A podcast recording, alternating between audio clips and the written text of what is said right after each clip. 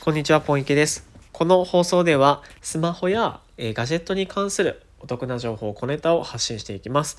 えー本日もよろしくお願いします。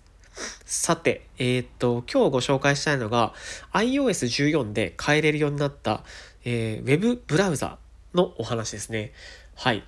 えっと、今までって、あの、iPhone、iOS の、えー、と端末では、ウェブブラウザは、えーとあえー、サファリがあのデフォルトで、えー決まってました。これを変えることができなかったんですけれども、実は iOS14 からこのデフォルトのウェブブラウザを変更があの可能になってます。で、一番まあやっぱりあのメジャーなところで言うと Chrome ですね。はい。あの Chrome 使ってる方ってあの非常に多いと思います。あのかなりやっぱ使いやすかったりとか、いろんな拡張機能とかが入れれたりするんで、あの PC で作業する方とか Chrome 入れてる方多いと思うんですけれども、まあねこの iPhone でも実はその Chrome をあのウウェブブラウザのそのデフォルトにすることができるようになったので結構連携が取りやすくなったっていうのがあの非常にやっぱり大きいところじゃないかなと思います。はい。まあ僕はですね僕の場合は実はそのまあいろいろと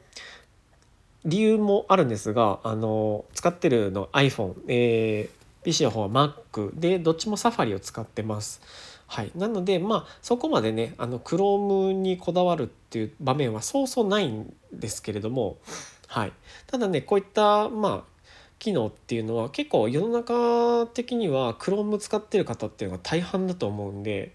はい、あの非常におすすめの内容ですね。で具体的にじゃあ、えっと、その iPhone の、えっと、設定のところでどうやって見るかっていうと、えーまずですね設定を開いてください。はい開きましたか？はいで設定を開いてあの Chrome のアプリまずダウンロードをしといてくださいね。で Chrome のアプリをえっとこれインストールしておくと、まあ、下の方に設定開いてずっと下の方に行くと、まあ、Chrome っていうそのアプリの項目が出てくると思います。でその Chrome のところをタップしてでいくと、えー真ん中ら辺にですねデフォルトの Web ブラウザアップっていうのが出てますね。でこれが今サファリになってるんですけどここをタップするとサファリと Chrome がこう表示されてると思います。でこれを Chrome に切り替えてやるポンとタップしてやるただこれだけです。はい。っていうので、えっと、Chrome をですね、今まではできなかったデフォルトの Web ブラウザに設定することが可能になりました。まあ、これでね、例えば、出先でその Web ブラウザ、Chrome でこう、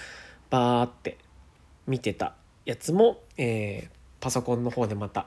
作業するってなった時にすぐ見れますと。で、えっ、と、まあ、iPhone の場合、他の何かアプリとかで開いて、えっ、と、送るってなった時に、大体まあよくあるのが、そのデフォルトのブラウザで開くっていうのが強制的にそういう、ま、形になることが多いんですけれども、そういった場合でもですね、あの、困ることなく、えー作業を続けていくことができます。ウェブブラウザも開けて、えーそこの、まあ、作業の移行っていうのがね、しやすくなるっていうのがあるので、えーまあ、Chrome よく使う方とかはね、非常におすすめの内容になっております。はい。まあ、あの、もし知らない方がいらっしゃったらね、ぜひぜひこれ使ってください。はい。